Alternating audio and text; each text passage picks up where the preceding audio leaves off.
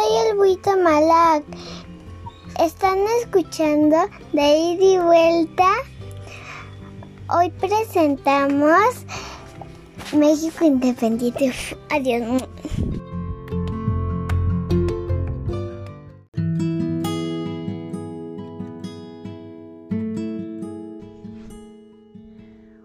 Bienvenidos a De Ida y Vuelta. Estamos en el episodio 3 que corresponde al siguiente tema de la guía para el examen de Comipems en, la materia de Historia de México. Vamos a hablar en este episodio de la consumación de la independencia al inicio de la Revolución Mexicana. Pues nada, qué maravillosa ocasión tenemos de saludarnos. Me da mucho gusto que sigas escuchándonos y estoy deseosa de que esta herramienta te sea de muchísima utilidad para que te queden claras muchas dudas con respecto a los temas que vendrán en tu examen.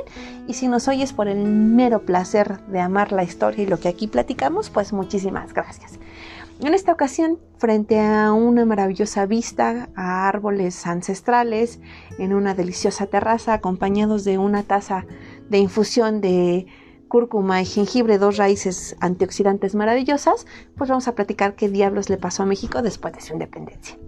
La palabra que define México después de que se firme el acta de independencia en septiembre de 1821 no es otra más que la palabra caos. Esta característica tan peculiar de México después de su independencia, pues no va a darle tregua. México va a sufrir muchísimos altibajos durante prácticamente todo el siglo XIX, hasta que la figura de Porfirio Díaz le ponga una solución aparentemente definitiva. Sin embargo, esta solución definitiva tendría una fecha de caducidad y esta terminaría justo cuando Porfirio Díaz llegara a la vejez y ya no pudiera seguir manejando las riendas de este país. Entonces, quédate con nosotros en esta deliciosa noche, acompáñanos de infusiones y bienvenidos.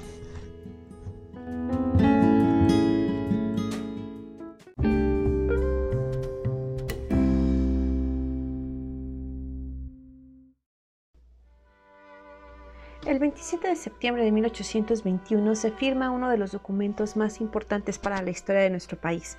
Nos referimos al Acta de Independencia, en la cual queda perfectamente establecido que España ya no tiene ningún dominio sobre nosotros y entonces México puede tener la libertad de alcanzar lo que más amaba o lo que más deseaba, que era su soberanía.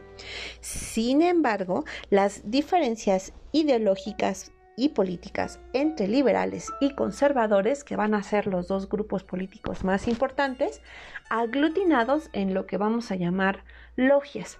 Como una nota al pie, vamos a decir que las logias en el caso del México independiente son estos dos grupos políticos en los que se incorporan tanto conservadores como liberales. En el caso de los conservadores, su grupo se llamaba Logia Escocesa lógicamente haciendo referencia a eh, Europa y los elementos tradicionalistas de los conservadores, ¿no? que son eh, religión católica bien establecida, eh, seguir los modelos europeos, el respeto a a las clases sociales ya establecidas, etcétera, etcétera. La monarquía como forma de gobierno, en fin, y el grupo de los liberales va a conocerse como la logia yorquina, haciendo referencia precisamente al modelo a seguir, que en este caso serían los Estados Unidos. Sin embargo, estas peleas, agitomatazos que tenían estos eh, grupos políticos van a representar un foco de inestabilidad para nuestro país a lo largo de prácticamente todo el siglo XIX, eh, afectando de muchas formas a México entre 1821, que es el momento de su independencia, y 1867, que es el año en el que Porfirio Díaz entra al gobierno. Eh, uno de los principales problemas a los que se enfrenta México va a ser precisamente la dificultad económica. Y esta dificultad económica va a estar eh, basada en tres aspectos principales. El primero de ellos es la deuda externa, ¿no? La guerra de independencia y sus gastos de guerra, ¿no? Que van desde la compra de armas, la manutención de soldados, tanto liberales como tanto insurgentes como, como realistas, así como eh, los daños ocurridos en diversos sitios, pues generaron la necesidad de solicitar préstamos tanto a prestamistas internos como a eh, prestamistas externos. La inestabilidad posterior al triunfo de la independencia, pues va a seguir aumentando estos gastos. Los conservadores y los liberales en medio de sus guerras, lo único que van a hacer es eh, incrementar pues el endeudamiento que tiene nuestro país.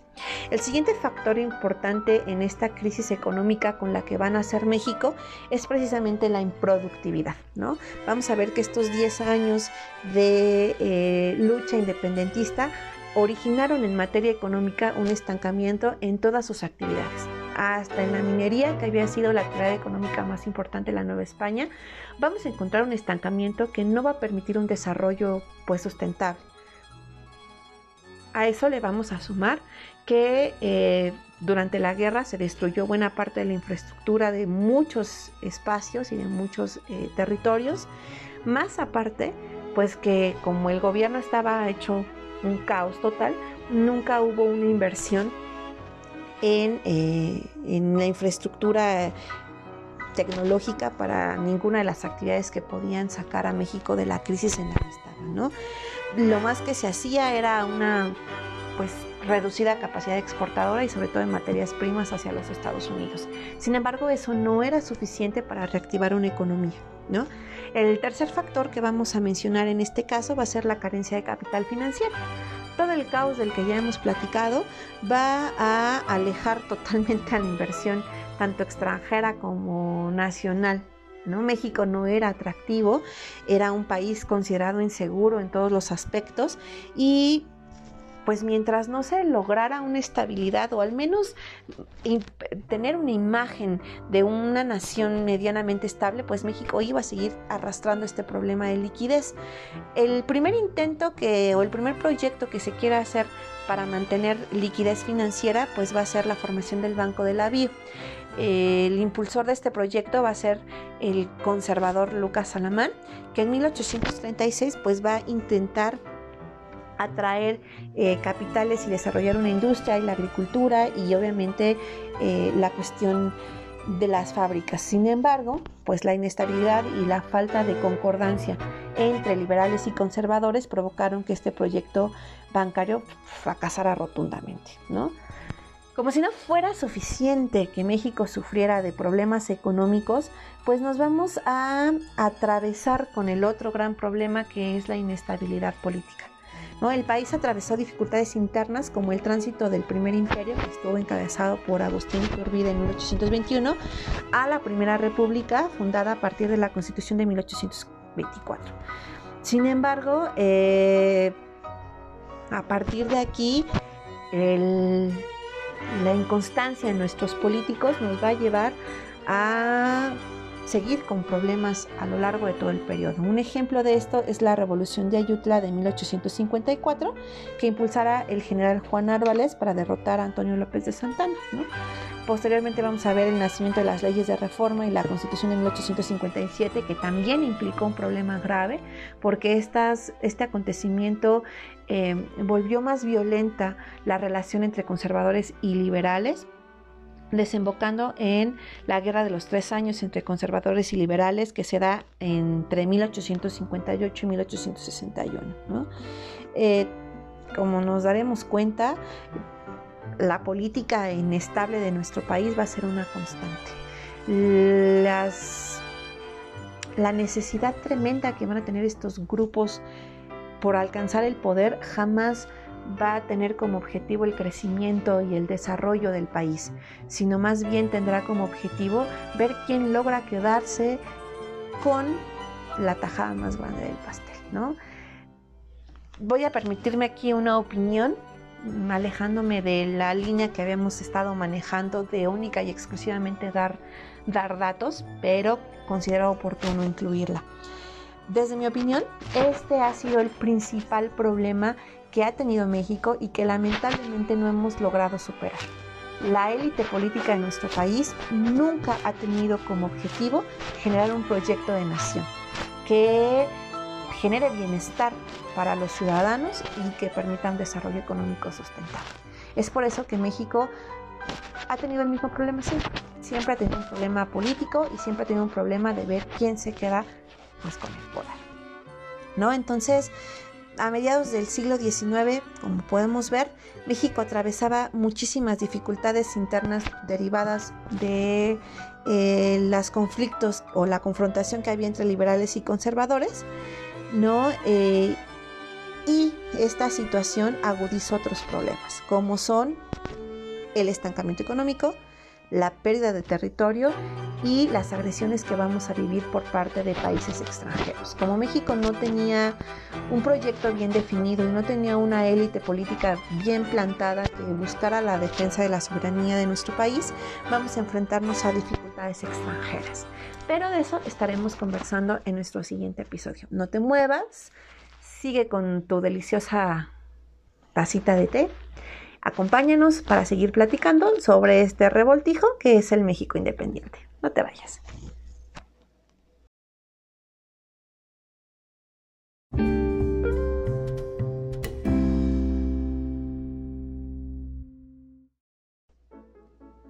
Estamos de regreso platicando sobre pues qué está pasando con nuestro país, ¿no? Y vamos a ver que la fricción entre la logia yorquina y la logia escocesa, la falta de dinero y pues todo el merequetengue que se traen eh, los políticos en México, pues van a ser causas de que la soberanía se debilitara frente a países extranjeros, ¿no? Frente a otros países. Además, esto le vamos a sumar que ningún país importante nos ha reconocido como nación independiente, al menos hasta 1829, y eso pues va a seguir sumando una serie de dificultades impresionantes, ¿no? Eh, que nos empezaran a ver como un objetivo fácil y además eh, como una oportunidad de riqueza, va a desembocar en varios conflictos eh, internacionales. El primero, ¿no? El primero que vamos a mencionar se va a dar en 1829, ¿sale? Después de que se firmaran los tratados de Córdoba en 1821 y de que se firmara el acta de independencia como siguiente paso, llevó a que España pues tuviera que retirarse, tuviera que admitir la independencia, pero no por eso la iba a aceptar. Y en 1829 va a ser un intento por reconquistarnos, ¿vale? Eh, será Fernando VII quien eh, intente enfrascar una campaña para poder recuperar el territorio mexicano. Sin embargo, con una defensa heroica de nuestro ejército, vamos a ver que este intento por parte de los españoles pues va a fracasar. Recordemos que estos primeros años de vida independiente pues aún había muchos españoles en el territorio. Eso facilitó de alguna manera la intención de Fernando VII de querer recuperarlos o de querer recuperar el país. Sin embargo, pues realmente tampoco España tenía las condiciones económicas ni militares suficientes para emprender una guerra de esta naturaleza. Finalmente se retiran y cuando parecía que al menos en este sentido íbamos a empezar a tener paz porque ya había países que nos empezaban a reconocer como nación independiente, eh, y de hecho ya inclusive los Estados Unidos nos veían como un nuevo país y una nueva nación hermana, pues viene nuestro siguiente conflicto derivado de una situación bien peculiar. Como era un testorlongo, ¿no? Como no había una élite política que guiara de manera oportuna las riendas del país, hubo muchos territorios eh, que intentan separarse que intentan eh, pues buscar nacer como, como países independientes. Vamos a ver eh, algunos casos importantes, como es el caso de Chiapas, como es el caso de eh, Centroamérica, que sí logra independizarse, pero el caso más importante de intento de separación, pues va a ser Texas. Para 1836, Texas logra su independencia después de una campaña militar eh, aplastante para los mexicanos. Antonio López de Santana eh, sale a combatir contra los tejanos muy confiado, demasiado confiado diría yo, y los tejanos con apoyo de los norteamericanos y la mano en la cintura, pues logran derrotar a México y por consiguiente logran obligar a Santana a que firme el acta de independencia de este territorio. Era de esperarse, ¿no? Ya para 1835 de cada 10 ciudadanos que había en el territorio de Texas, 9 eran norteamericanos. Entonces, pues esta situación eh, era de esperarse, era de preverse y sin embargo Santana en medio de sus múltiples ocupaciones o de sus múltiples y caóticos eh, periodos presidenciales, jamás vio venir este conflicto o si lo vio venir no le dio la importancia necesaria. Eh, esto impulsó a otros países, a otros estados y a otros territorios, perdón, a querer independizarse y esta fue otra constante y otra situación pues bastante problemática, ¿no? Eh, el siguiente conflicto, ¿por qué lo menciono como conflicto internacional? Quiero también aquí hacer esta, esta acotación importante, porque aunque no está en teoría Texas no es todavía otro territorio, sino que sigue siendo parte de México, se considera un conflicto internacional porque los Estados Unidos intervienen de manera directa, como enviando eh, eh, fuerza, enviando ejército y apoyando monetariamente a los colonos que se están levantando en armas, ¿no? Entonces por eso es que se considera parte de los conflictos internacionales. El siguiente que vamos a mencionar, es decir, el tercero de nuestros conflictos eh, internacionales será la famosísima Guerra de los Pasteles o la primera intervención francesa. Y pues sí, como si nuestra país no sufriera una dramática historia, pareciera ser que los chistes están a la vuelta de la esquina y el destino quiere jugarnos bromas muy pesadas. Porque a raíz de los daños que sufren varios comercios en la Ciudad de México, producto de todo este caos que vivimos, eh, destaca en particular una pastelería francesa que se encontraba precisamente en las calles centrales de la ciudad eh, específicamente en el barrio de Tacubaya. Eh, ahí hay un, pues, hay destrozos en la pastelería. Este ciudadano francés recurre a sus autoridades para informar lo que había pasado y pues el imperio francés escaló un problema de orden civil y comercial al grado de un conflicto bélico con México, ¿no? Por eso es que se le llama Guerra de los Pasteles. Em, supuestamente apoyados en la idea de que México tenía que pagar estos gastos, pues Francia nos invade y o nos intentará eh, invadir y este conflicto pues se prolonga entre 1838 y 1839. Afortunadamente para México, eh, Francia se retira con la promesa, lógicamente, del pago de una buena suma por indemnización a Francia, ¿no? Por gastos de guerra y por los gastos ocasionados a esta famosa pastelería francesa. Pues ya, nada, que México se libra de su segundo conflicto importante, perdón, de su tercer conflicto importante, pero nada nos había preparado para lo que se iba a venir, ¿no? Eh, México no había querido, no había quedado contento con la separación de Texas eh, y Estados Unidos tampoco, ¿no? Estados Unidos estaba viviendo su periodo de, de expansión bajo el lema de América para los americanos, entendiéndose América para los que viven en Estados Unidos y sintiéndose ellos eh, responsables del bienestar de todos en el continente americano, pues buscan a toda costa echar a andar sus planes de expansión territorial. Y México, por ser su vecino más próximo, pues iba a ser su primera víctima, ¿no? Eh, ya habíamos visto que con éxito había colaborado en la separación con Texas pero no le fue suficiente. Vamos a ver que em, había otras entidades en el norte de la República Mexicana que eh, tenían interés en, anexarse a los Estados Unidos y que los Estados Unidos tenían un fuerte interés en ellos. No estamos hablando de los territorios de Nuevo México, Arizona, Arizona la Alta California y una buena parte de Utah. Los em, pues esta afán expansionista va a llevar a los Estados Unidos a comenzar un conflicto con México de proporciones titánicas. Para marzo de 1845, el Congreso norteamericano decretó formalmente la anexión de Texas a Estados Unidos y tropas de, Estados Unidos invaden el territorio mexicano durante los siguientes meses, ¿no? Para el 13 de mayo de 1846, México le declara, perdón, Estados Unidos le declara la guerra a México, ¿no? Eh, en una operación rápido y furioso, Estados Unidos nos invade por todos lados por donde México podía ser invadido.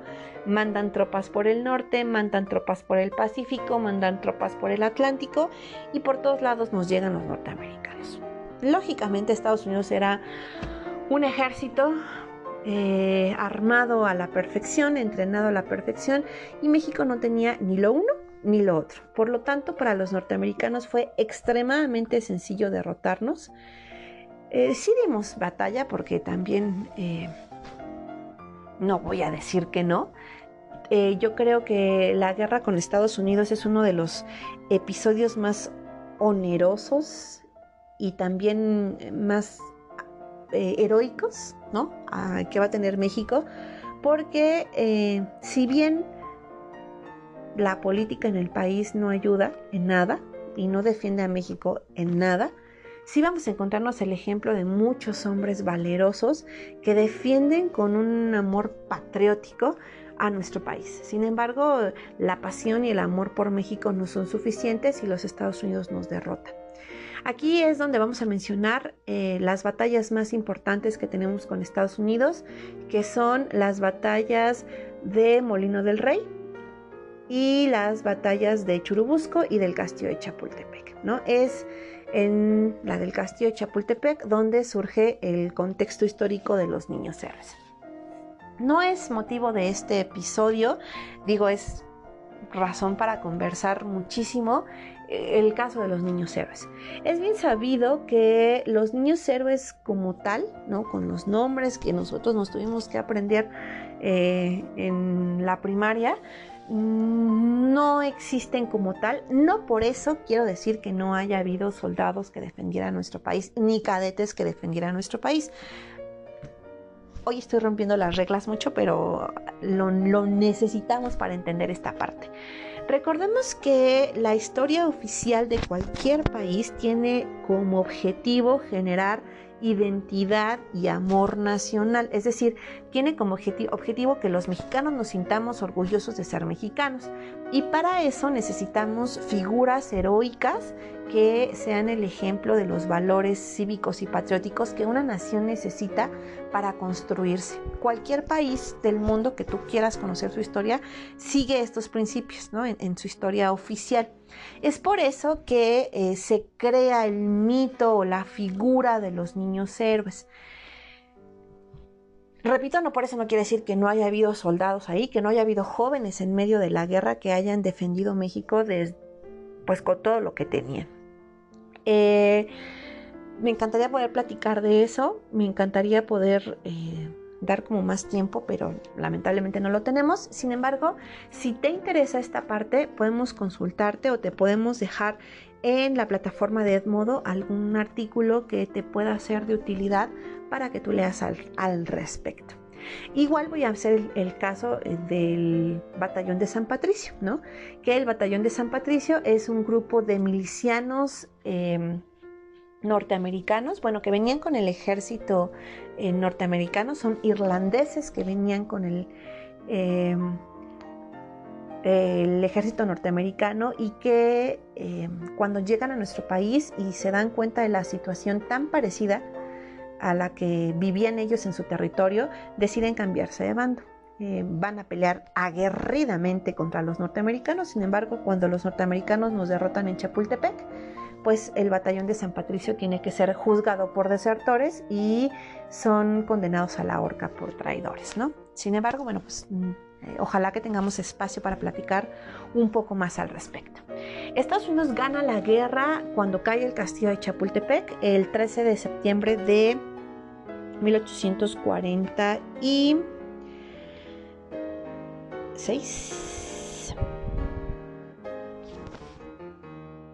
Perdón, no es en el 46, es en el 47, el 13 de septiembre de 1847.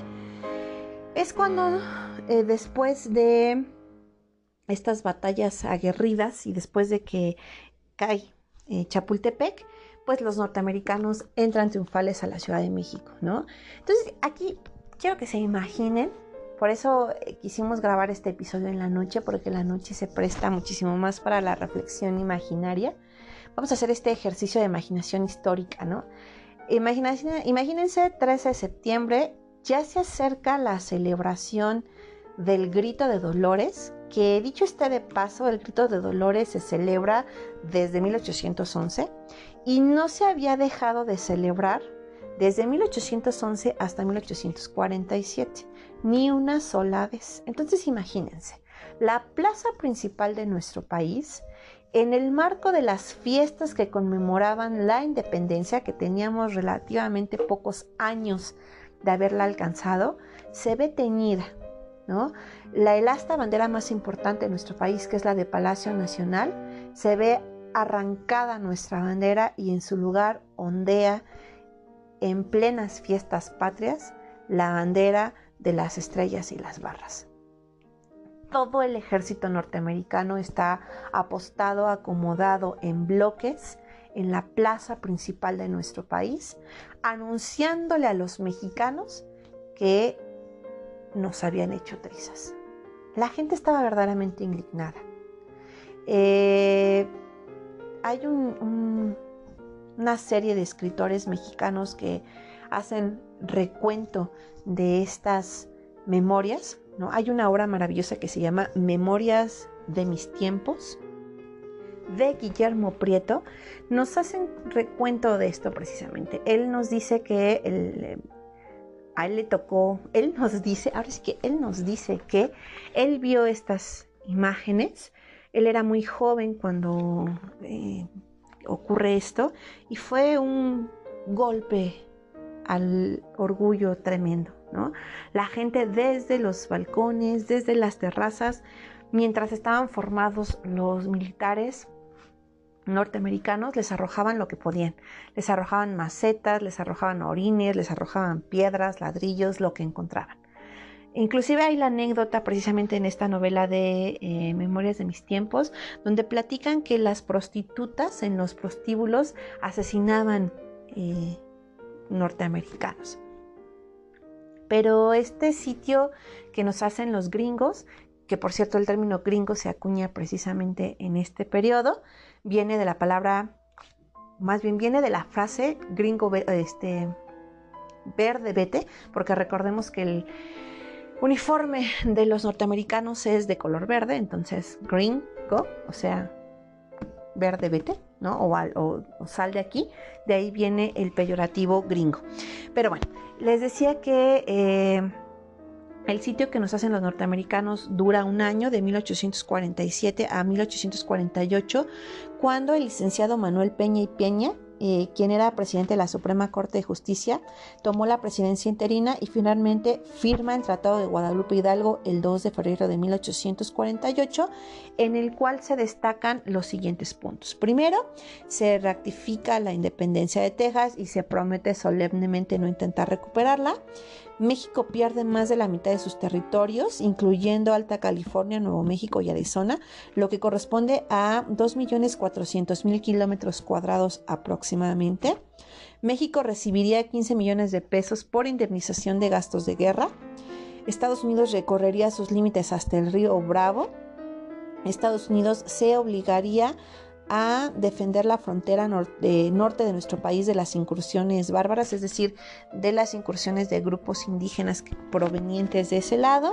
Y finalmente el tratado establecía que no daba lugar a reclamaciones posteriores, es decir, que México no tenía derecho a algún tiempo después reclamar por esta o bajo esta circunstancia el duro golpe que implica la firma del Tratado de Guadalupe Hidalgo va a perseguirnos muchísimo. Y si de por sí no habíamos logrado alcanzar la paz y la estabilidad con esta situación, menos. Entonces, em, México no logra levantarse anímicamente ni económicamente de este golpe tan duro que nos asestan los Estados Unidos.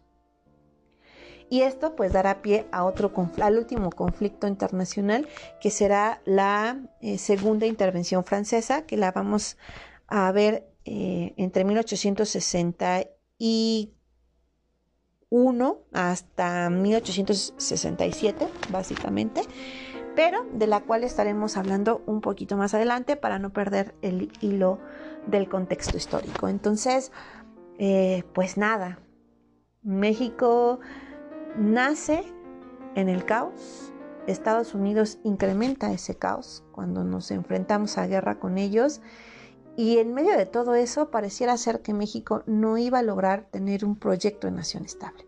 Entonces va a ser un lastre que vendremos arrastrando durante muchísimo tiempo y que se va a ver reflejado en los siguientes eventos. Te acompaño a que sigas platicando con nosotros en medio de charlas de té con infusiones de doble menta, cúrcuma, jengibre, limón, canela y lo que se te ocurra. Acompáñanos para seguir platicando aquí en De Ida y Vuelta.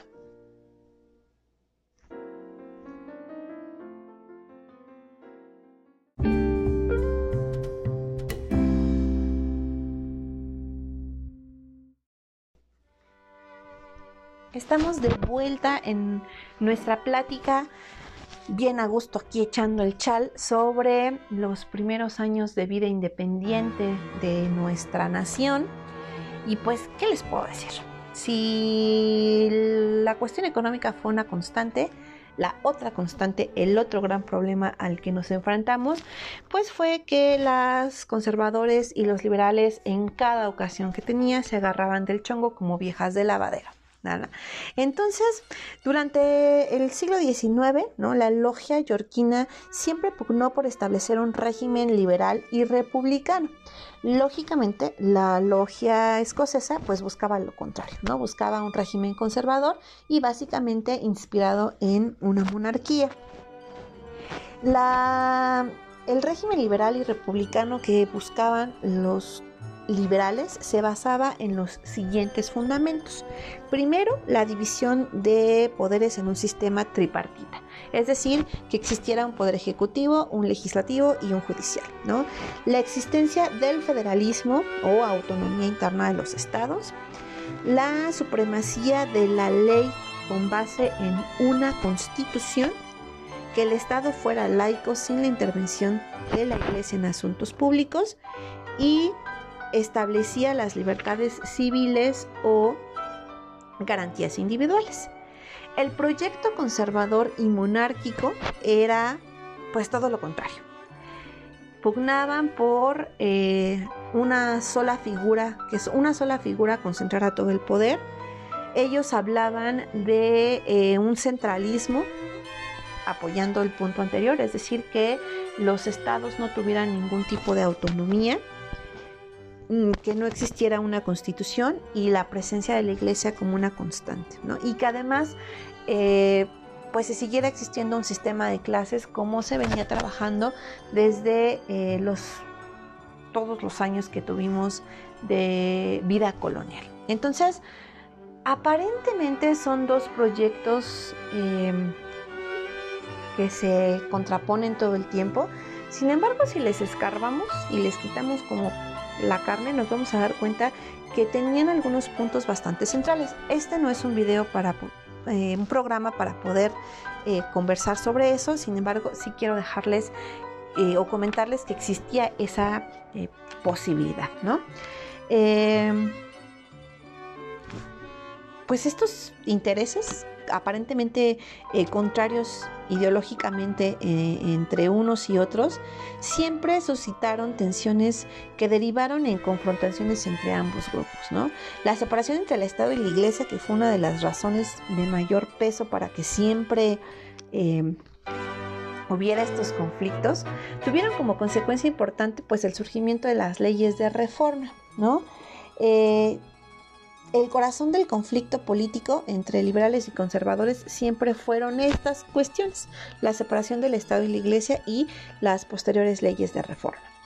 las leyes de reforma eh, son eh, un conjunto de normas políticas perfectamente bien redactadas eh, que tenían como interés de alguna manera la estabilidad estatal, pero que eran contrarias a los deseos del pueblo y tampoco podían funcionar entonces como tal.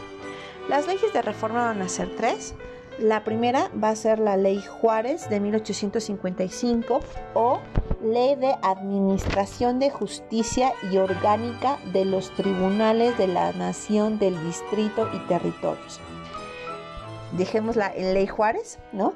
Que eh, fue elaborada por Benito Juárez, que era Suprema, ministro de la Suprema Corte de Justicia esta ley restringía los fueros de militares y miembros de la Iglesia en el ámbito civil y declaraba la igualdad de todos los ciudadanos ante la ley. La siguiente va a ser la Ley Lerdo de 1856 o Ley de, de Desamortización de Fincas Rústicas y Urbanas propiedad de corporaciones civiles y eclesiásticas.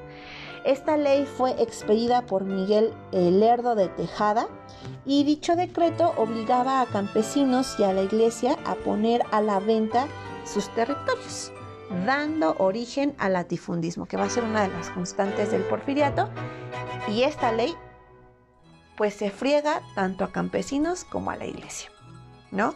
Eh, amparado supuestamente en el derecho a la propiedad privada, es que se les obliga a estos grupos a deshacerse de sus propiedades.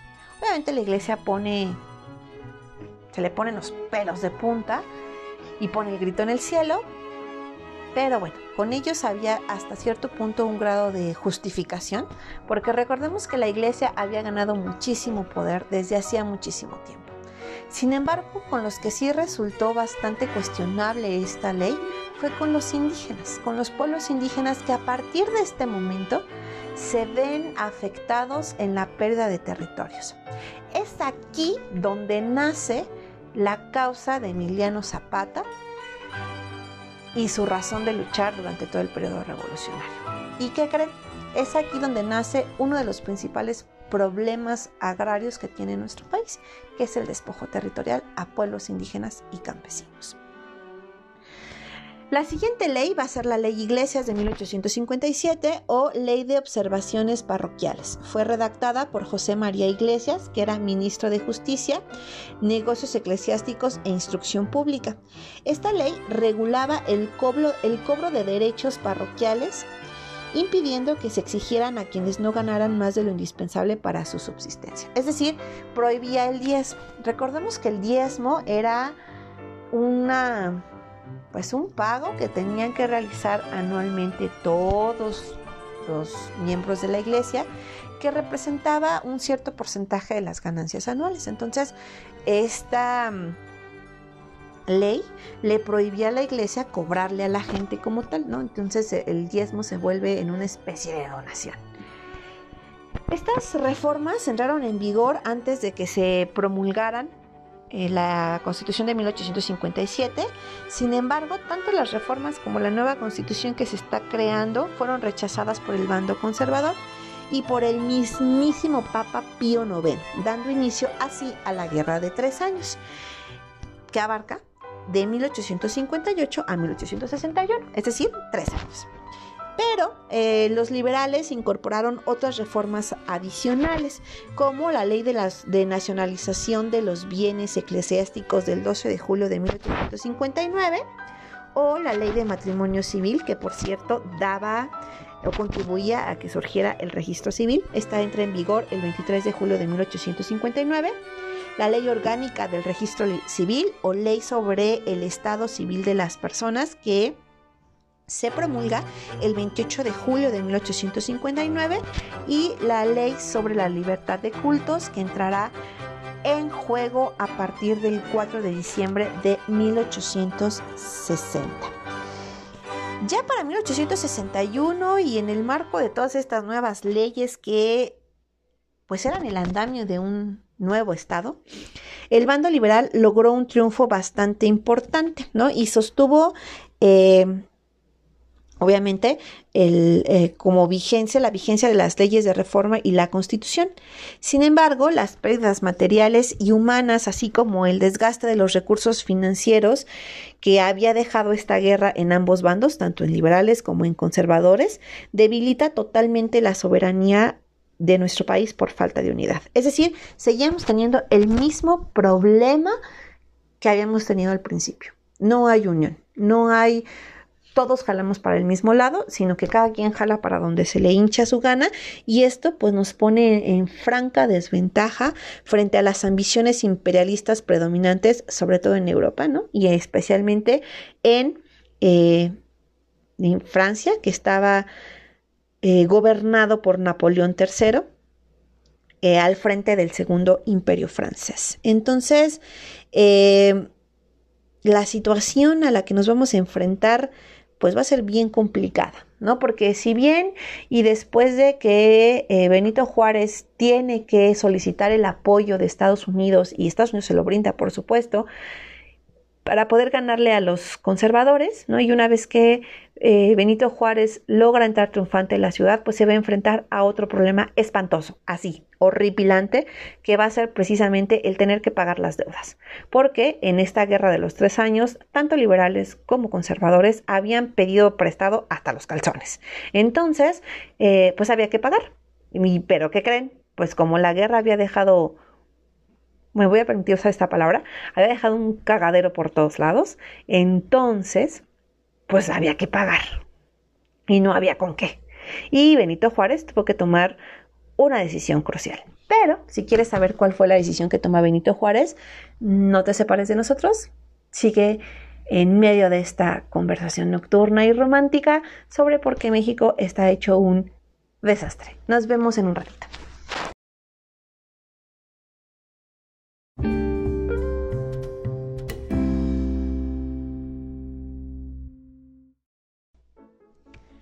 Bienvenidos otra vez a nuestra charla nocturna.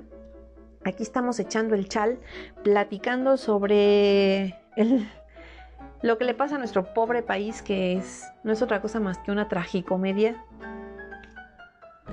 donde pues no nos queda otra más que llorar amargamente y al final pues reírnos un poquito, ¿no? Pero bueno, estábamos diciendo que en 1861, al concluir la Guerra de los Tres Años, o también conocida como la Guerra de Reforma, el entonces presidente de nuestro país, que era el, licenciado benemérito de las Américas, Benito Juárez, pues se da cuenta de que las finanzas nacionales están totalmente agotadas, ¿no? Que las deudas que contrajeron tanto liberales como conservadores para sostener esta guerra de los tres años habían sido demasiado exageradas y que además él las tuvo que pagar, ¿no?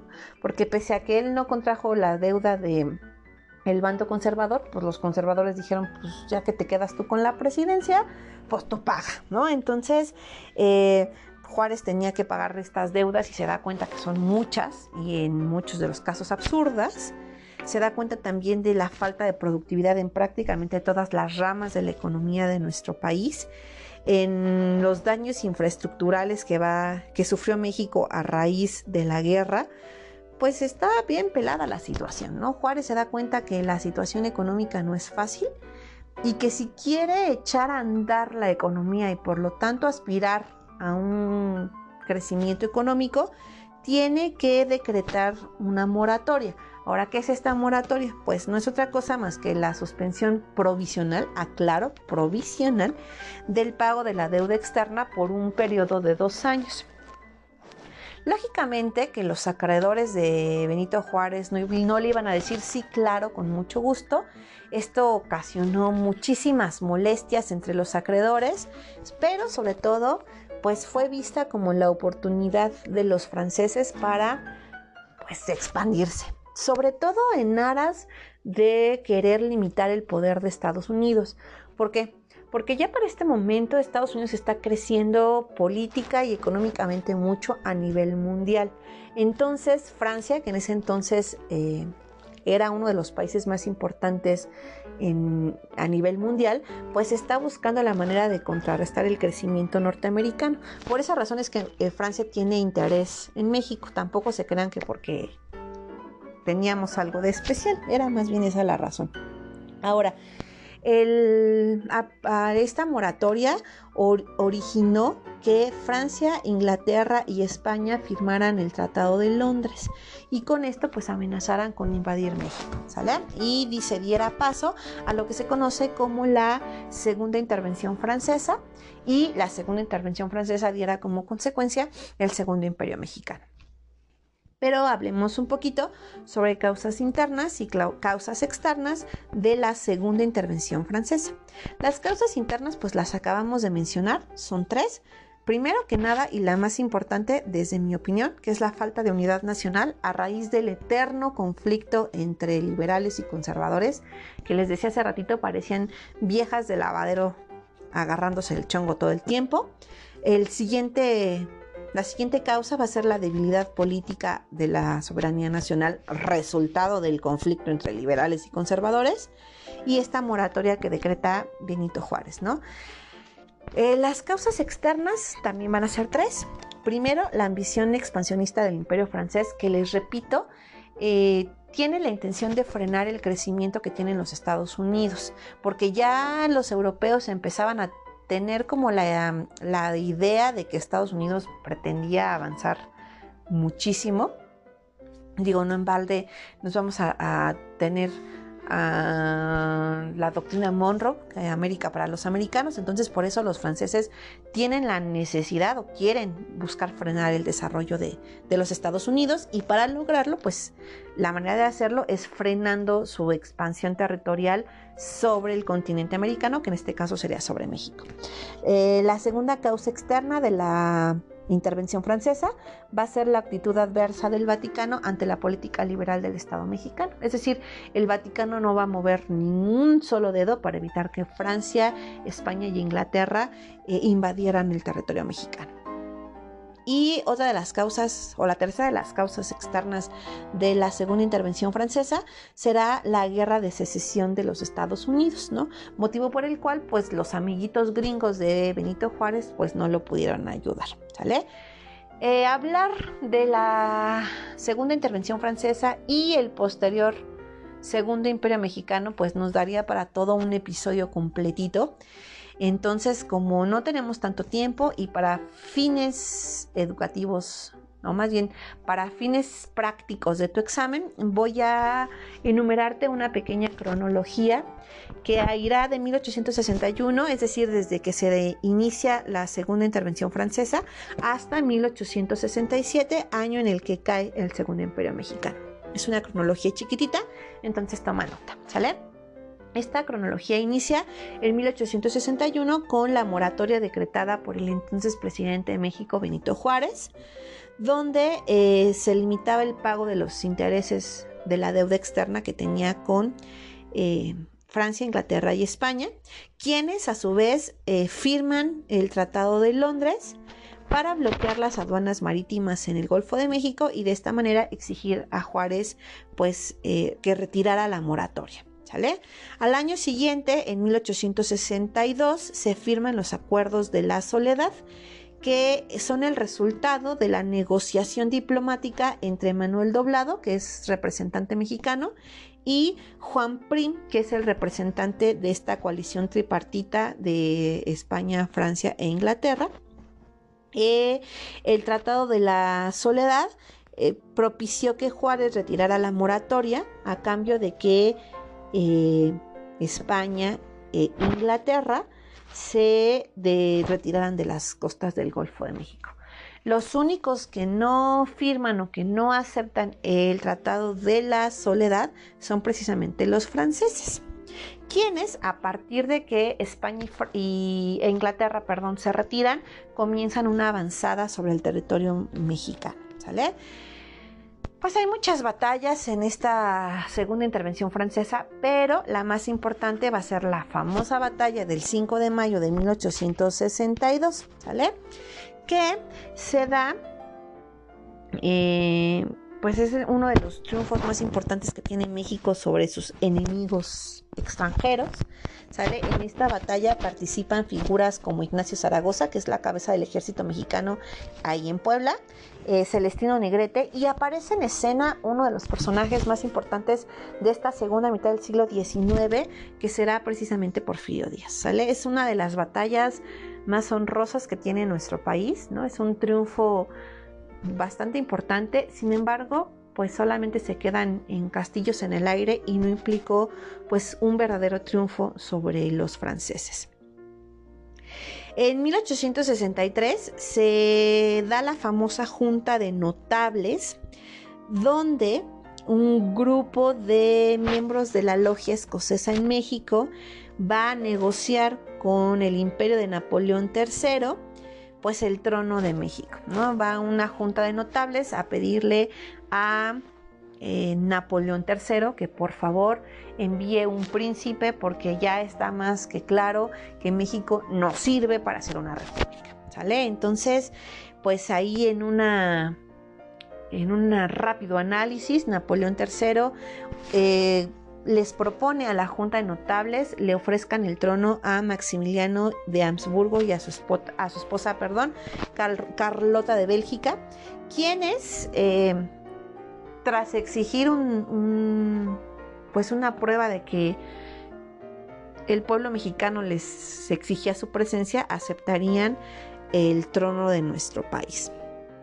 ¿Sale? Eh, ellos establecerían una monarquía católica a través del el Tratado de Miramar que se firmaría en 1864. Este, este tratado perdón, de Miramar se firma entre Napoleón III y Maximiliano de Habsburgo, donde se establecen las condiciones para el Segundo Imperio como un régimen eh, liberal hasta cierto punto, pero sostenido por las tropas francesas. En abril de ese mismo año, Maximiliano y Carlota se instalan como la pareja imperial en nuestro país.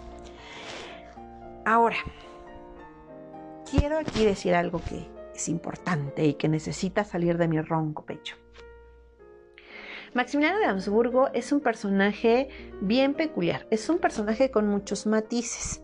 Políticamente hablando, es un hombre que tiene ideales bien firmes, pero que esos ideales no son del tanto eh, conservadores. Ahora, recordemos que el liberalismo, tanto económico como político, es la ideología que está de moda en todo el mundo, ¿no? Entonces, pues todos de una u otra manera se ven influenciados por estas ideas liberales. Por eso es que Maximiliano pues no comulga con los puntos estratégicos que querían establecer los conservadores.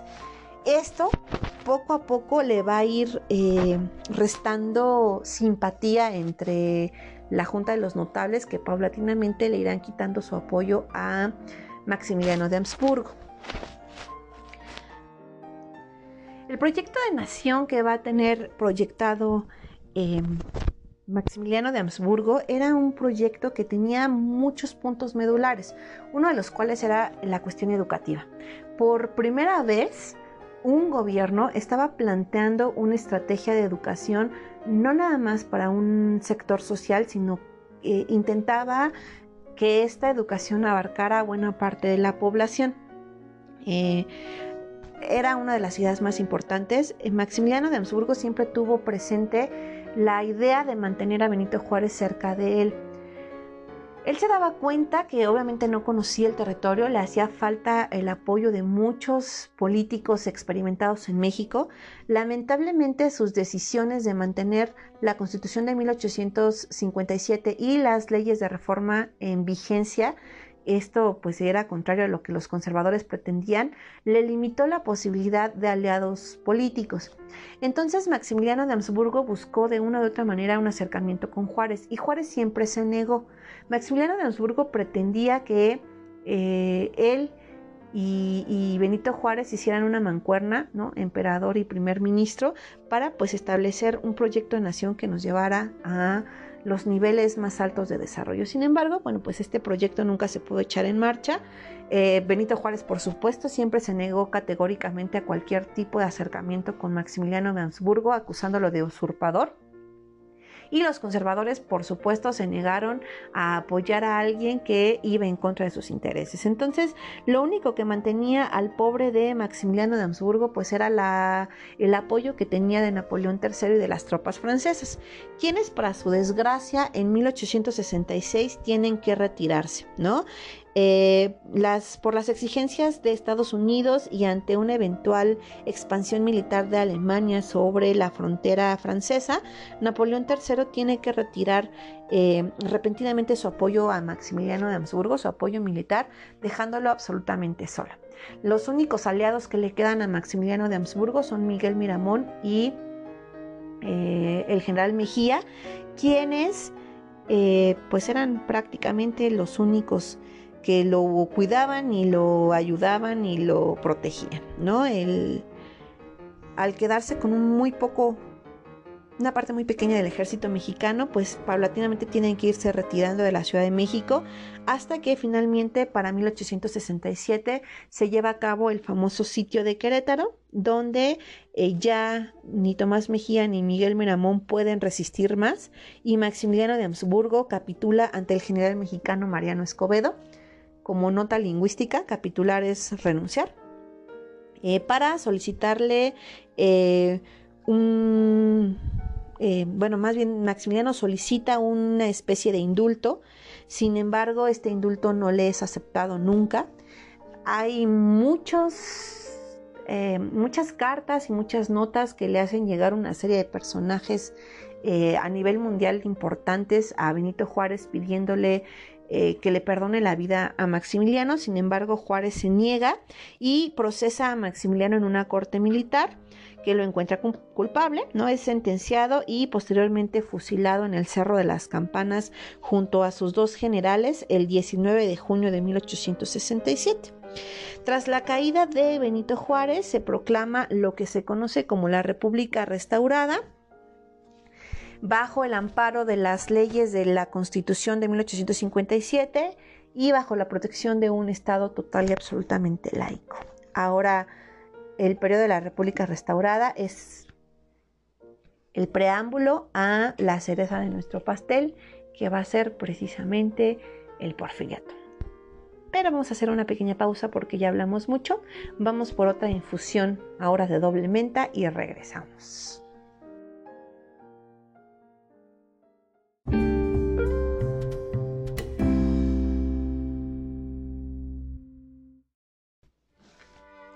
Regresamos con ustedes a esta eh, conversación rica y deliciosa. Y bueno, estábamos diciendo que entre 1867 y 1877 México atraviesa una etapa conocida como la República Restaurada, que comprende los gobiernos de, el último gobierno de Benito Juárez, el de Sebastián Lerdo de Tejada y por supuesto eh, el primer gobierno de Porfirio Díaz. Ahora, eh, este periodo de la República Restaurada es una antesala de lo que será la dictadura porfirista, ¿no? la dictadura porfirista se puede establecer como tal a partir de que Porfirio Díaz toma por segunda ocasión el, gobierno. Eh, vamos a platicar un poco más adelante eh, al respecto. Sin embargo, este primer periodo porfirista sí entra dentro del periodo conocido como la República Restaurada, que se distingue básicamente por tres aspectos. ¿no? El primero de ellos es eh, los últimos, el último gobierno de Benito Juárez hasta su muerte en 1872.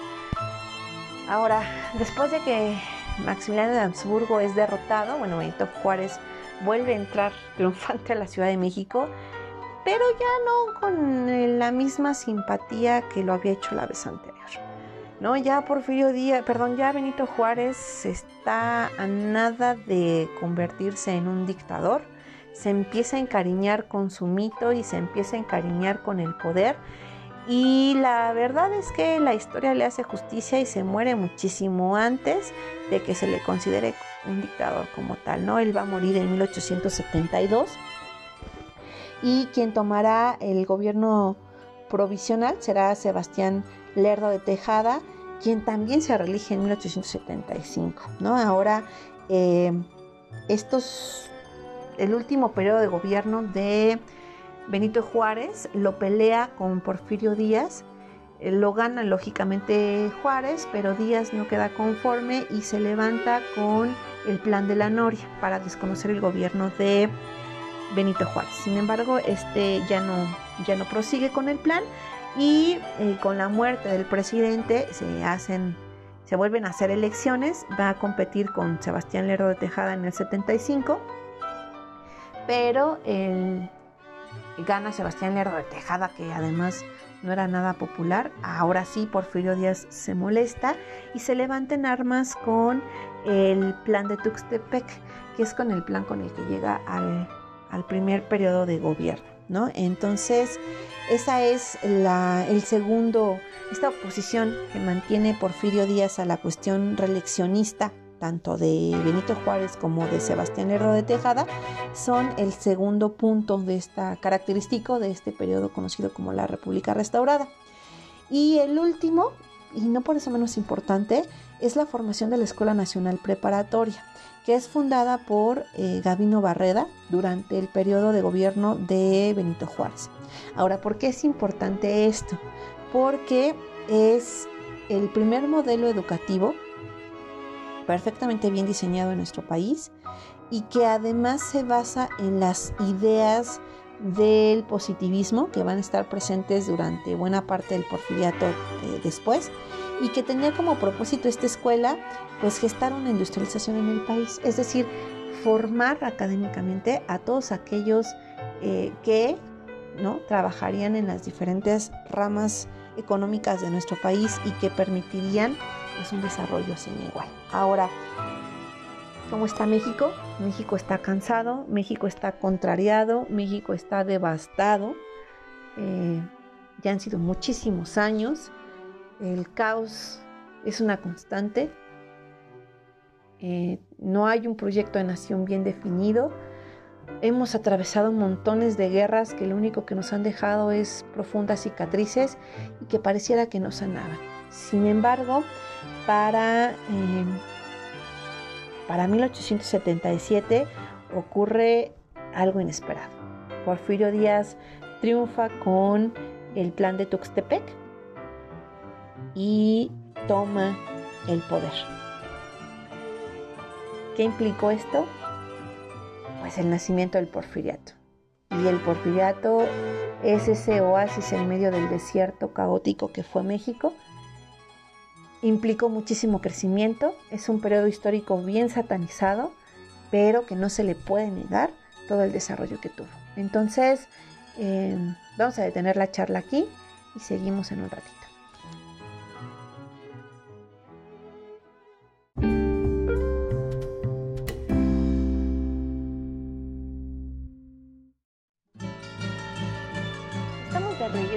Para platicar sobre el tema final que compete a nuestro episodio de hoy, que es precisamente el porfiriato. Eh, este es un tema bien controversial, es un tema con muchísimos claroscuros y un montón de matices. No podemos ni satanizar el porfiriato, pero tampoco podemos vanagloriarnos porque es una situación como bien complicada. Sin embargo, lo que sí podemos destacar es lo que encontramos importante y positivo en este periodo. De entrada, pues es precisamente la estabilidad que le va a dar al país. Eh, al inicio del programa habíamos platicado que el porfiriato era la solución o aparentemente era la solución definitiva a todos los problemas a los que se había enfrentado México desde su independencia. Sin embargo, pues el tiempo y la historia nos van a mostrar que esta solución ni era tan definitiva ni era tampoco la correcta. Igual cuando estemos platicando con Macio Sare un poquito más adelante, o al ratito, él nos podrá un poco enfatizar en esta parte, ¿no? Cómo es que eh, aparentemente esta solución pues no beneficia a todos. Eh, sin embargo, como les decía, no podemos satanizarla por completo. Entonces, bajo el lema de orden y progreso, vamos a ver que Porfirio Díaz eh, construyó un país que a gritos pedía ser construido, que había sufrido de dos problemas importantes que eran la estabilidad política y el crecimiento económico.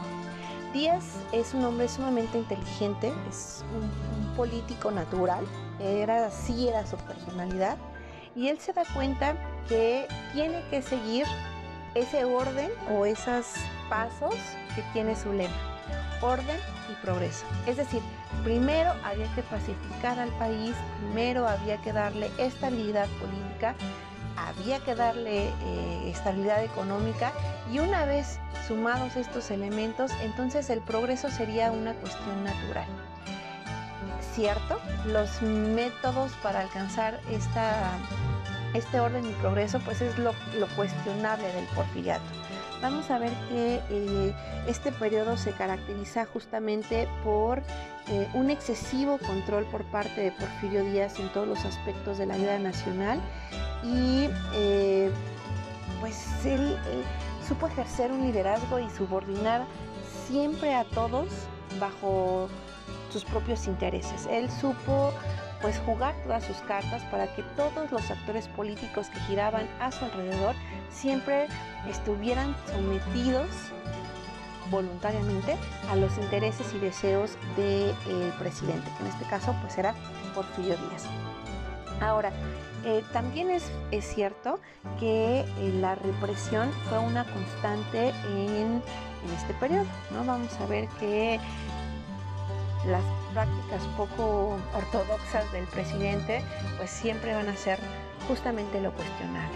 Ahora entendamos que hay tres componentes básicos del periodo. El primero es la reelección. Es como un absurdo bien, bien curioso, porque recordemos que antes de llegar al poder en 1875, utilizó el lema de la no reelección. Si nosotros tuviéramos la oportunidad de tener en nuestras manos el plan de Tuxtepec, veríamos que la columna vertebral de este documento es precisamente promover la no reelección. Sin embargo, parece ser que Porfirio Díaz sufrió de una especie de amnesia y olvidó precisamente seguir manteniendo el principio de la no reelección. Más o menos vamos a hablar que eh, eh, Porfirio Díaz se reeligió aproximadamente durante ocho periodos de manera discreta en algunos casos y en otros de una forma muy descarada. En total se juntan 33 años que son los que pasa Porfirio Díaz al frente de nuestro país. ¿Sale? Eh, el siguiente aspecto o componente importante del porfiriato va a ser la política conciliadora, que desde mi opinión esto va a ser el inicio de eh, pacificar el país. ¿En qué consiste esta política conciliadora? Pues en, llevar a cabo ciertas eh, prácticas de negociación con los grupos que tenían el poder de manera fáctica, ¿no? Como era el caso del clero, los terratenientes, los caciques y los militares. Si Porfirio Díaz lograba negociar con todas estas personas, entonces todos estarían tranquilos y todos estarían girando en la misma órbita y de esta manera pues el país podría comenzar a avanzar. Eh, sobre todo este punto lo vamos a notar en su política conciliadora con la iglesia. Vamos a ver que a diferencia de lo que había sido la primera mitad del siglo XIX, Porfirio Díaz tuvo un acercamiento muy, muy interesante con la Iglesia Católica. Eh, antes de Porfirio Díaz inclusive no teníamos eh, representante del Vaticano en nuestro país y ya con Porfirio Díaz y las negociaciones que hace, vamos a ver que entonces el Vaticano vuelve a entrar en contacto diplomático con nosotros. Eh, esta situación o esta relación que tienen el Estado porfirista y la Iglesia, pues va a ser duramente criticada, al menos en los primeros años, porque dejaba en tela de juicio la supuesta laicidad que tenía el Estado. Porque recordemos que Porfirio Díaz no echa para atrás ninguna ley, ni deroga las leyes de reforma, ni deroga la Constitución de 1857 lo único que hace es negociar, ¿no? Es mantener contentos a los grupos que necesitaban mantener contentos y dejar a las leyes ahí, ¿no? Entonces, las leyes y sobre todo la Constitución de 1857 se vuelve en un bonito adorno estatal, herencia de nuestro magnífico eh, Benito Juárez, que por cierto va a ser la figura clave dentro del Estado porfirista. Y el último componente de este periodo del que vamos a mencionar, quisiera mencionar, es precisamente las políticas represivas. Bajo el lema Mátalos en caliente, Porfirio Díaz ejerció una represión contra cualquier forma de oposición a su persona o a su ideología, ¿no?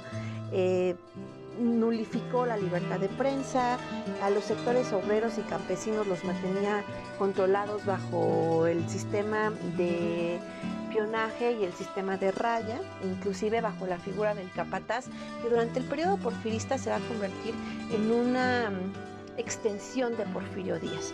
Vamos a ver también aquí en estas prácticas represivas la existencia de una especie de policía secreta que era la que eran los rurales.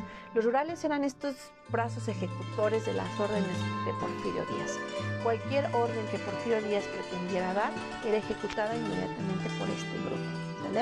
Eh, vamos a ver que en estas medidas represivas, inclusive tuvo prácticas de exterminio eh, racial contra algunas eh, tribus indígenas, como va a ser el caso de los yaquis en Sonora. Eh, por cuestiones meramente de intereses económicos, Porfirio Díaz se tuvo una guerra encarnecida en contra de este grupo hasta que prácticamente lo, pues, lo destruyó. Para mantener a raya a todos sus enemigos, les repito, tanto políticos como ideológicos, culturales y de cualquier magnitud o de cualquier eh, peculiaridad, Porfirio Díaz construyó su propio campo de concentración. Y sí, utilicé la palabra campo de concentración porque no hay otra forma para describir lo que creó Porfirio Díaz como cárcel de sus enemigos. Estamos hablando de Valle Nacional. Valle Nacional es un territorio que se encontraba en Oaxaca en condiciones climáticas extenuantes donde los prisioneros, que era una cárcel, vivían en condiciones infrahumanas y morían totalmente explotados. Si tú caías a Valle Nacional era un hecho que jamás, jamás de los jamás vas a regresar al mundo. Entonces, en ese lugar es bien sabido y es bien documentado por una gran cantidad de eh, historiadores y de algunas otras fuentes que se han ido encontrando paulatinamente que eh, pues las vejaciones de las que eran objeto las personas que caían en Valle Nacional podían ser igual de comparables a cualquier otra tortura en cualquier otra cárcel eh, que pudiéramos encontrarlos. Lo que sí pues podemos hablar como positivo a favor del régimen porfirista, pues es precisamente la economía y la industrialización que desarrolló nuestro país durante este periodo. Esa fue la solución que le da Porfirio Díaz al otro gran problema que tenía México, que era pues sus dificultades económicas. ¿no? El gran logro económico que tiene eh, el porfiriato es precisamente la industrialización. Y esta industrialización eh, tiene su base en la explotación del petróleo, eh, de la energía eléctrica y del ferrocarril, que fueron las ramas más importantes del crecimiento económico porfirista vinculado precisamente a esta modernización o esta industrialización. Sin embargo, esta crecimiento económico que va a tener nuestro país, que va a ser un crecimiento económico sin precedentes. No había habido un momento histórico anterior en el que la economía hubiera estado en tan buena estima. Solamente caía en manos de unos cuantos, es decir, había una oligarquía que era la que concentraba toda la riqueza eh, económica.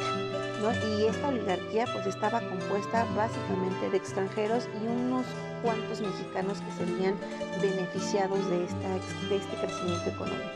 Ahora, esta situación generó el empobrecimiento de las masas trabajadoras, que se veían sometidas tanto al eh, que se veían sometidas tanto a la explotación obrera como a la explotación agraria.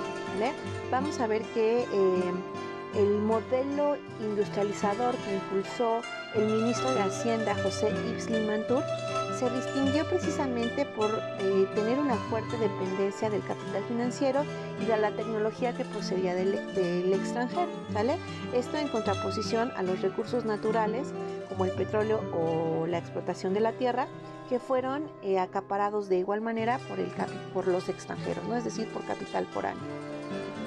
Es en este marco que nacen las enormes haciendas y los grandes latifundios y las grandes fábricas en zonas industriales, que lo único que hacían era impulsar mecanismos de explotación para así o eh, tener un, control mucho más férreo sobre las riquezas naturales y sobre la fuerza de trabajo tanto obrera como campesina.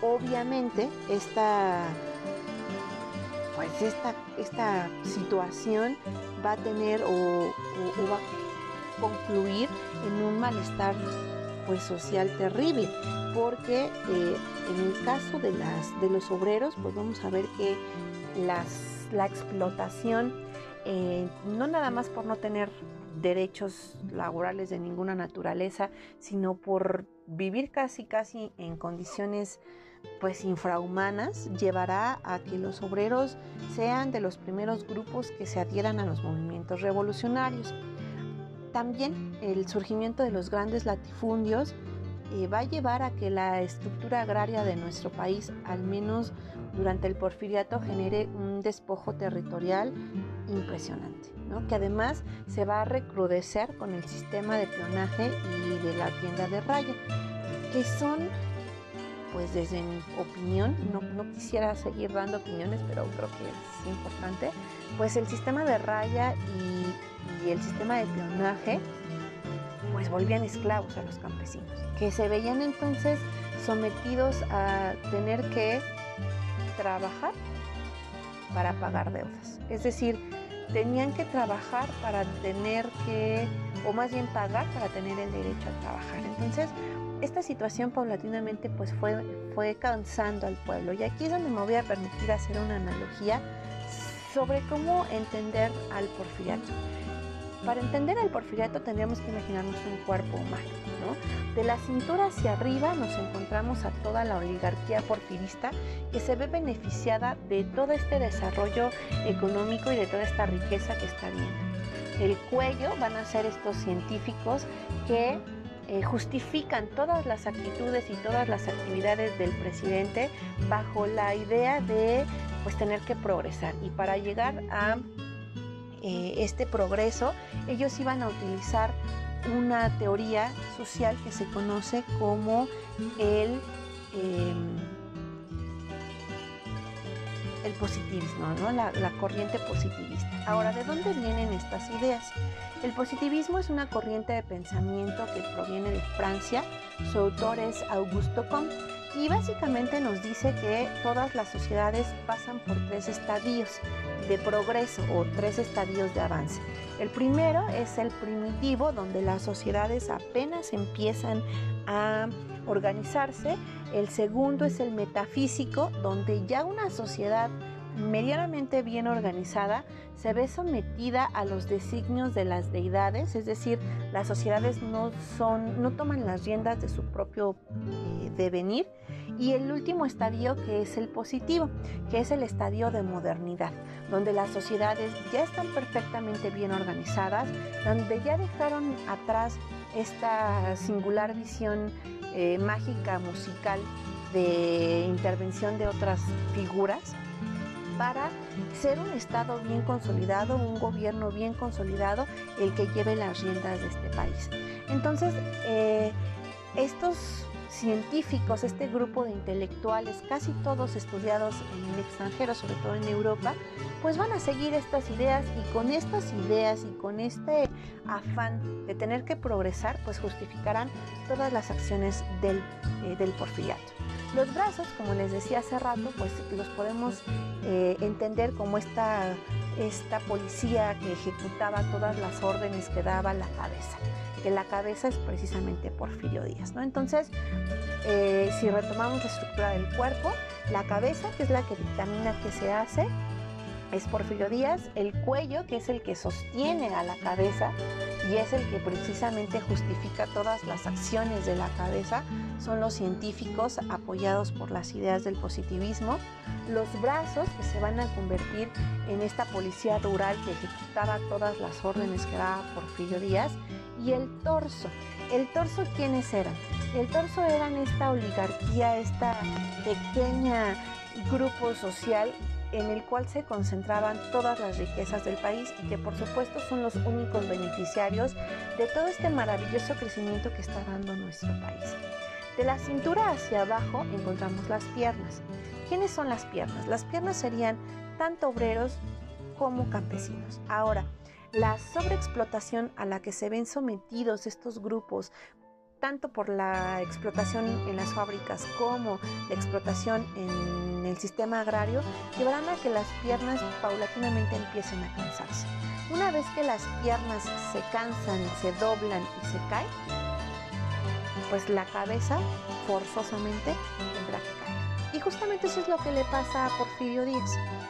Vamos a ver que ya para finales del siglo XIX, en sus últimos años, no nada más está la no nada más está la situación de pues que la gente esté inconforme, sino que también la figura, el estadista que había representado Díaz, pues estaba envejeciendo. Y al envejecer, pues ya no era lo mismo. Entonces, pues el hartazgo social sumado a la vejez que ya estaba manifestando Porfirio Díaz, van a empezar a dar eh, pues un giro importante a la historia de nuestro país, porque entonces comenzarán a surgir un montón de manifestaciones de oposición contra la dictadura porfirista, ¿no? Entonces eh, vamos a ver que algunas de estas manifestaciones o de las principales expresiones de oposición a Díaz van a ser primero que nada el surgimiento del movimiento agrarista de 1901 encabezada por Emiliano Zapata.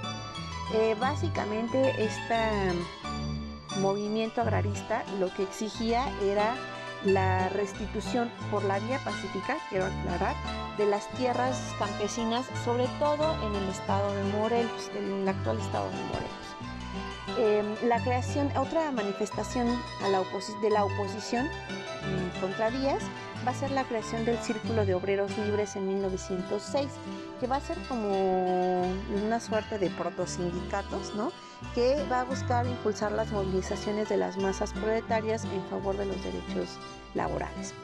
Otra expresión de oposición contra la dictadura porfirista va a ser la creación del Partido Liberal Mexicano, que estaba dirigido por los hermanos Flores Magón, por Librado Rivera, Camilo Arriaga y Juan Sarabia.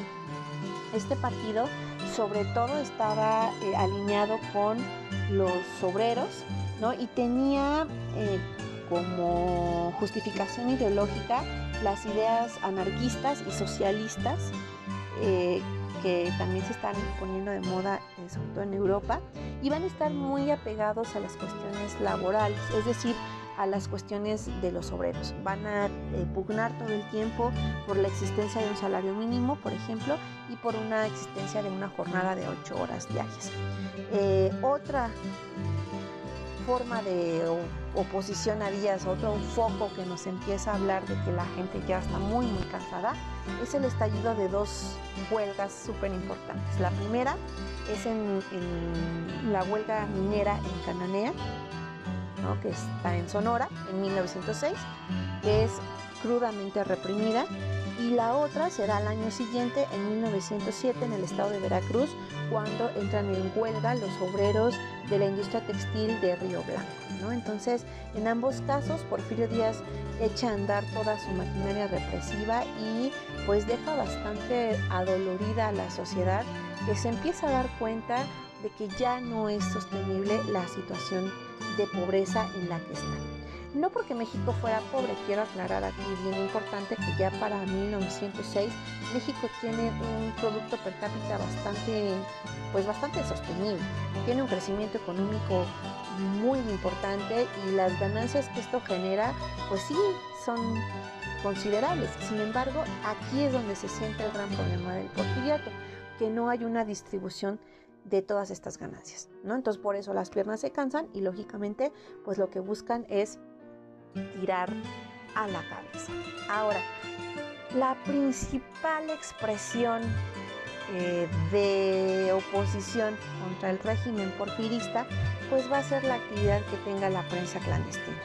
Eh, la prensa clandestina que lo que hace es exhibir o tratar de exhibir los abusos del sistema, va a estar en manos de dos periódicos muy importantes, aunque no son los únicos, va a haber muchos, que son El Hijo del Aguizote, que va a trabajar prácticamente desde que inicia la dictadura, desde que inicia el periodo porfirista, y el periódico Regeneración.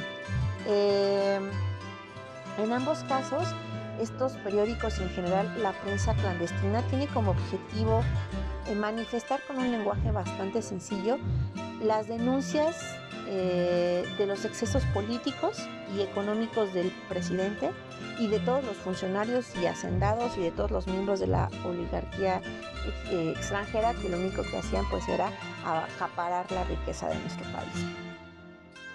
Ya para 1909, eh, la fundación de partidos de oposición, pues es sin duda la síntesis de todas estas expresiones de oposición al régimen.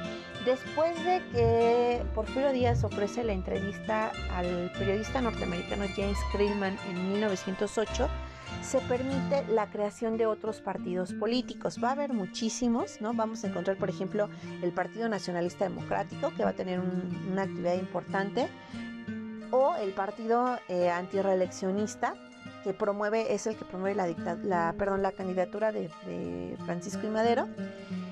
Eh, una vez que la entrevista pues abre las puertas a la creación de estos partidos, pues estos partidos van a empezar a llenarse de gente, de intelectuales de la época, que lo que van a buscar es generar planes y proyectos para, pues obviamente, desbancar esta cabeza de este modelo que ya está pues teniendo muchos problemas. Esta situación se va a agravar pues una vez que lleguen las elecciones de 1910 y resulte que de una manera descarada Porfirio Díaz echa a andar un fraude electoral, encarcele a Madero y Madero se ve en la necesidad de tener que escapar de nuestro país.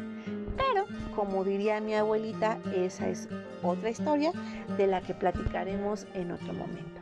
Mi reflexión final, que creo que es importante, he llenado este, este episodio de reflexiones personales, pero pues creo que es importante cerrarlo. Nuestro país siempre fue un caos. Su problema más importante fue la falta de una línea, de un, pues de una línea política y por ende de un modelo de nación estable. Y esto deriva en problemas económicos. El porfiriato es una solución maravillosa porque México crece de una manera deliciosa durante este periodo. Vamos a ver que la educación crece en manos de Justo Sierra, crece eh, en los campos del arte, de la literatura, de la de la pintura, en fin, vamos a ver que México se embellece con estos hermosos edificios, estos monumentos. México se conecta con esta preciosa enramada de líneas ferroviarias que por primera vez conectaban lugares tan lejanos en nuestro país. Vamos a ver que los recursos naturales de los que estamos dotados en México son explotados de manera maravillosa y dejan muchísimos recursos y México empieza a saborear una dulzura maravillosa. Finalmente eh, el porfiriato es sinónimo de la Belle Époque de México, es decir, la bella época mexicana donde el arte, la música, el crecimiento económico, las ciudades emblanquecidas, y como va a ser el caso de Mérida, en fin, ¿no? Es, es una riqueza y una belleza impresionante, pero solamente beneficiando a unos cuantos. El problema es que Porfirio Díaz no fue capaz de ver más allá o no le, pues a lo mejor ya la edad no le permitió ver más allá. Si esta riqueza hubiera bajado de manera constante y paulatina como en una suerte de reloj de arena a las clases más desposeídas, seguramente otra hubiese sido la historia de nuestro país.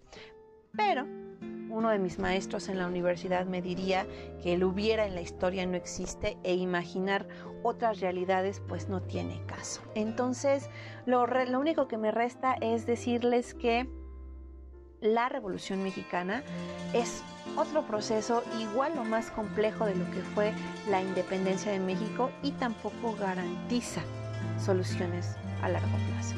Pero de eso estaremos platicando en nuestro siguiente episodio.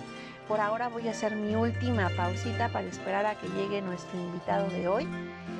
Bueno, no de hoy. La verdad es que le gustó y creo que se va a quedar con nosotros. Entonces vamos a esperar a que llegue Macio Sare a darnos sus impresiones finales. Muchísimas gracias por seguirnos escuchando.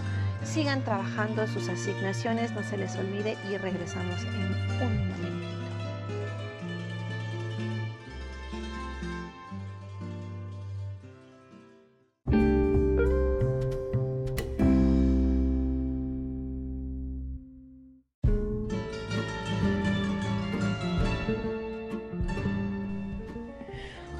Estamos en el segmento final de nuestro episodio de esta semana, muy, muy atrasado porque por Dios santo va, lo están escuchando seguramente en viernes y ya, debería, estamos, ya deberíamos estar trabajando en el siguiente, pero fue un tema bien, bien largo de trabajar.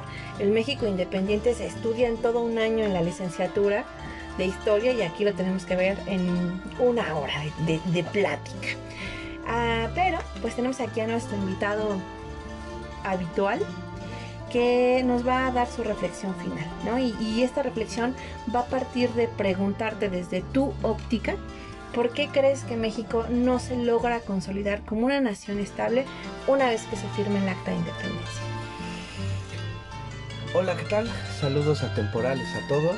Eh, pues retomando la reflexión anterior, este, les decía yo que llegamos a la independencia y nos quedamos como de so y qué va a pasar. Me parece que es una de las cosas por las que el México independiente no no tiene la firmeza para funcionar, no está cimentado. Y recordando la historia de las gestas independentistas, la gente tiene un vaivén entre una postura y otra. Y al final eso creo que es una herencia que, que, que se le queda al México independiente. Entonces, eso creo que es una de las cosas. Al, no tener esta, esta visión eh, de independencia como la tenía Morelos, me parece que los demás andan muy perdidos y llega a la independencia tan, tan inesperada, tan inhóspita, tan, tan sin reconocer que a la gente que, que logra la independencia no le da tiempo de pensar qué es lo que quiere. Y la otra es que al copiar el modelo republicano de, del país del norte, eh, mm, creo que no entiende del todo. Por lo menos quiere hacer una copia y finalmente creo que termina siendo parches de ese, de ese modelo de nación. Y esa es una de las cosas que, complica. Y la otra, que creo que es el punto medular, de este inicio es que nunca se ponen de acuerdo. Siguen en esa constante lucha de ideas y de decir la mejor manera de llevar esta nación es esta. Creo que ese es el, el punto medular sobre el que el México independiente no cuaja. De hecho yo les decía a los oyentes que justamente Maximiliano de Habsburgo y su deseo de haber pedido la presencia de, de, Benito Juárez como primer ministro hubiera sido una excelente forma de eh, unificar estas dos posturas que aparentemente eran irreconciliables, ¿no? Que seguimos trasladando el problema a lo largo de las etapas posteriores de la historia de nuestro país, veremos que básicamente es el problema. Grupos políticos que no logran conciliar, ni siquiera diría yo intereses este, nacionales, sino intereses bien particulares, ¿no? Pues creo que en general ese es uno de los grandes problemas con la historia. Es como nos la cuentan. Eh, no como lo hacemos aquí en De Ida y Vuelta, que es una plática sabrosa, que entiendo que, que tiene que ver con, con, ciertos aprendizajes, pero en esta plática finalmente la historia siempre nos han contado, nos han enseñado a manera de ilustrarnos o emocionarnos esta lucha entre el bien y el mal, los buenos y los malos. Entonces, creo que por eso no cuajan a veces las ideas. Eh, sí, probablemente Maximiliano y Benito Juárez hubieran hecho un gran dúo dinámico por la nación. El problema era esta lucha de ideas, ¿no? Cómo, cómo seguir siendo una corona, este, un imperio. Finalmente eran, eran, era ir a contracorriente de lo que venía sucediendo en el mundo. Pero, híjole, eso es, eso es lo complicado de, de, de, estos momentos, ¿no? Yo creo que es por lo que no cuaja. Al final hay que aprender a hablar, aprender a dialogar y a llegar a acuerdos. Que seguimos, al menos en la élite política, creo yo, seguimos sin, sin conseguirlo. ¿Y Porfirio Díaz? Híjole, Porfirio Díaz. Porfirio Díaz me parece que es un gran hombre. Eh, yo creo que yo creo que él sí tiene una idea clara al ser militar. Yo creo que y al recorrer en, estas campañas militares, al recorrer el país, yo creo que él tiene una idea, un panorama muy general de lo que sucede en el país Y, creo que eso es lo que lo pone en el lugar correcto, en el momento correcto, ¿no? Este, y me parece que en esa visión él tiene mucha idea de lo que de lo que quiere o de lo que lo que el país necesita en ese momento. Y tan es así que cuando él llega al poder, finalmente lo empieza a cimentar, ¿no? Eh, al juntarse no solamente con, con gente de la élite política, ¿no? Sino, sino al, juntarse con estudiosos en, ciertas materias para, para ir dando estructura a lo que es el país, ¿no? Eh, me sorprende mucho cómo se habla hoy de Porfirio Díaz, ¿no?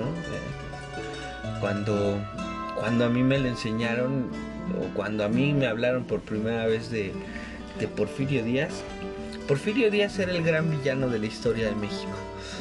Eh, el gran dictador, ¿no? El gran dictador al que se le derroca.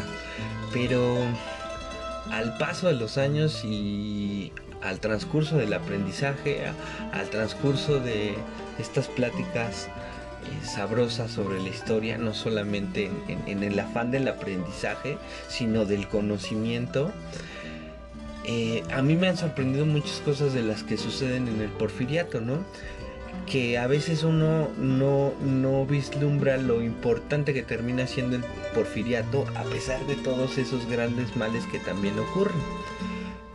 Finalmente, gracias a él tenemos exenios, gracias a él han surgido muchas cosas que hoy siguen en día, ¿no? Eh, tenemos el regalo de la, de la cerveza Nochebuena, este, las grandes industrias se dan en su, en su periodo este, presidencial o en sus ocho periodos presidenciales.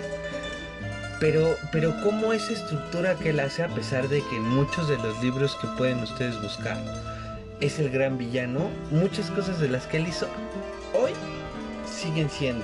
Tan firme y tan clara era su visión que por eso es que mucho de lo que él hace hoy lo tenemos. ¿Y entonces por qué no funciona?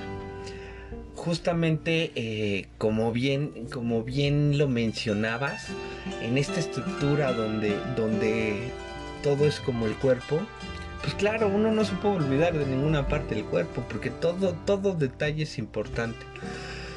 Y entonces me parece que ahí su gran su gran error es no saber soltar no eh, finalmente la historia no solo en el país sino la historia en el mundo y los cuentos, las leyendas, muchos, muchos hablan de esto, de la enfermedad sobre el poder, ¿no? La ambición excedida, ¿no? Ambicionar cosas como metas es bueno, pero cuando te desmides, cuando pierdes la claridad del por qué y todo se vuelve en ese poder que caía sobre Porfirio Díaz. Y lo cierto es que yo creo que se enferma porque de verdad logra muchas cosas. Pero ahí es donde se pierde, ¿no? Y esto aunado que finalmente él también viene viciado de, de esta herencia desde las gestas independentistas, que es el no ponerse de acuerdo, que es el no escuchar al otro, que a mí me parece que finalmente en, este, en esta reflexión del México independiente, creo que eso es, eso es el punto clave o la cuestión importante.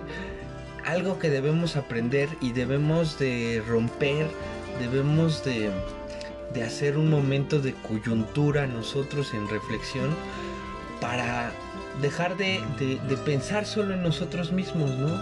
Hay que, hay que, hay que saber disfrutar, disfrutar al de al lado, hay que saber que, que en este México mestizo, en este México multicultural, existimos galaxias enteras, ¿no? Ah, pensando o diciendo que cada cabeza es un mundo, ah, en este país existen galaxias enteras. Entonces hay que aprender a ver al otro y también ver lo que necesita, no solo lo que yo necesito. Que es, que es algo que creo que desde, desde que se empieza a fundar este hermoso país es algo que venimos arrastrando, ¿no? Este egoísmo que a veces no nos deja ver más allá porque aprendemos que cada quien se rasca con sus propias uñas. Entonces, a mí me parece que de este periodo lo importante es eso, ¿no?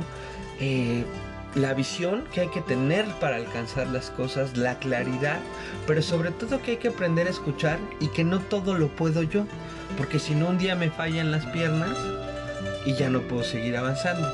Y otra cosa importantísima que me parece que surge en el porfiriato, sobre todo en, el porfiriato, ¿no? no tanto en el México independiente o en las gestas independentistas, porque ahí más bien es un efecto dominó que una cosa desemboca en otra. Pero algo que me parece importante es, es esta parte de alzar la voz, ¿no? En este recorrer o andar de, trotamundos, eh, conozco a, unos camaradas que dicen que la, la primer violencia es la injusticia. Y entonces, justamente es eso, ¿no? Eh, ¿cómo, es que esas injusticias que va eh, acarreando o, en esta ceguera de poder que tiene Porfirio Díaz, que logra estas injusticias, cómo hay gente que empieza a decir, eso está mal, eso no está bien, que empieza a alzar la voz y empieza a decir justamente eso, que no está bien. Creo que esa es otra parte sumamente importante de, la época uh, porfirista, ¿no? Y sobre todo que, desemboca en la revolución, que es charla para otro tema, para otro buen café, otro buen tecito, pero justamente decir no, decir eso no está bien. Y finalmente sea quien sea, ¿no? Por eso hablaba de, vernos los unos a los otros, porque eso es al final lo que nos hermana. Todos nacimos en esta gran nación, pero lo que nos va a hermanar es poder, podernos ver, podernos tomar de la mano y poder crecer, porque finalmente hay que ir creciendo todos, porque este país tiene para dar pelea con cualquiera. Bueno, pues nada, llegamos al final de este maravilloso episodio. Largo, porque sí es largo, pero eh, agradezco mucho su atención. La pregunta que nos queda en el aire y que será la reflexión de nuestra siguiente semana es, ¿qué cambia la Revolución Mexicana? ¿Cambia de verdad la situación de las piernas? ¿Cambia de verdad la situación de obreros y campesinos? ¿O simple y sencillamente traslada de una forma de gobierno a otra. Pero bueno, parece que a México nos gusta trasladar de una a otra, pero bueno.